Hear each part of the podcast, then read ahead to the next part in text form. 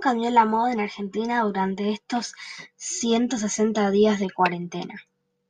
Las tiendas cerraron y los diseñadores independientes decidieron sobrevivir confeccionando tapabocas, otros haciendo desfiles virtuales y vendiendo a través de las plataformas digitales. La industria se vio revolucionada y así lo vivieron sus protagonistas. Para la industria de la moda, el impacto de la cuarentena también tuvo sus consecuencias. Los diseñadores que tenían sus tiendas y ateliers tuvieron que cerrarlos.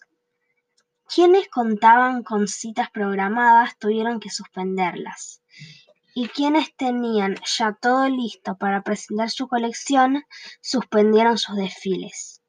La misma Cámara Argentina a la Moda, fundada en mil novecientos cinco, declaró una emergencia de la moda.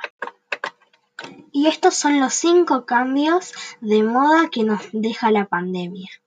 El 2020 nos trajo muchas sorpresas y recién va por la mitad.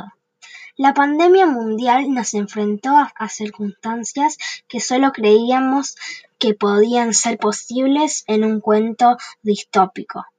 El aislamiento, el encierro y la falta de conexión interpersonal con nuestros grupos de, de, pertenencia despertó y continuará despertando nuevas necesidades y deseos.